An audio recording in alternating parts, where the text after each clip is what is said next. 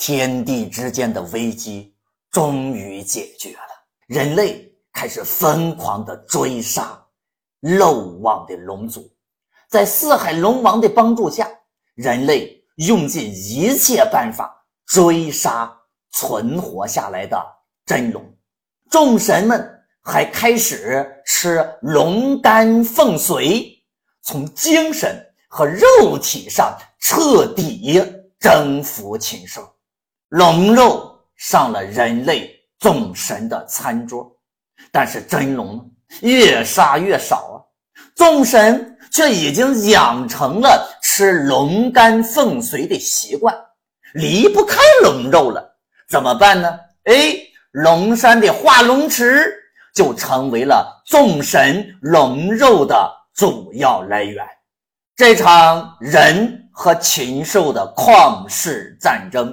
终于告一段落，人类大获全胜，在补天石之上建了一座宫殿，仙界正式形成了，开始了分封奖赏。盘古因为禽兽之战、龙族大战、炼石补天三大功绩，被众神。尊为太上老祖，成为天地间至高无上的神，而他的徒弟因为称天有功，被尊为太上老君。而最初答应龙尿龙的条件嘛，哼哼，你还有资格跟我谈条件吗？要么臣服，要么你就得死。敖氏家族就这么着，哑巴吃黄连，也只能忍气吞声，答应彻底臣服。敖广、敖顺、敖润、敖钦被封为四海龙王，掌管四海。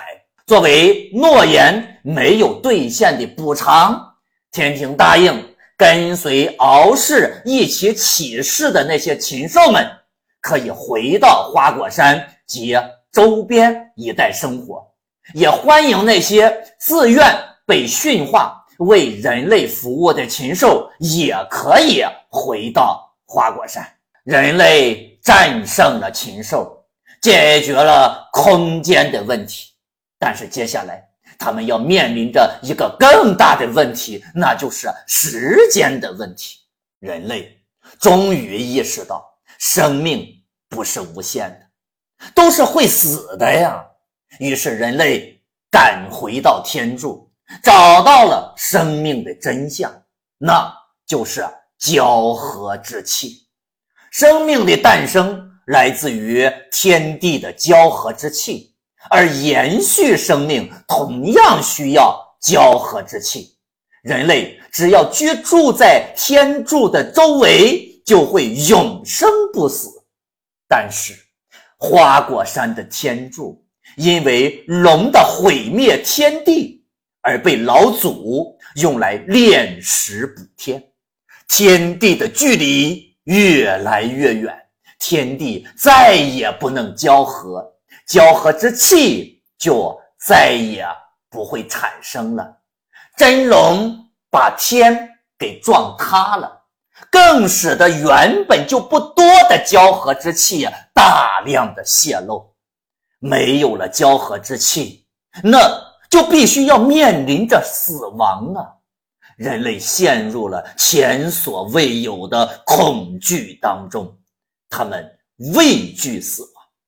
和禽兽战死是可以控制的，而现在的死亡呢，那是必然的。是没有人可以逃避的。这个时候，人类对于生命的态度分成了两个派系。太上老祖，也就是盘古，主张自然派，一切交给天命；太上老君为代表的呢，修行派，他们试图来研究交合之气。寻找获得交合之气的新的方法，于是各种的长生实验如雨后春笋般秘密开展起来，后来就发展成为了一个教派，那就是道教。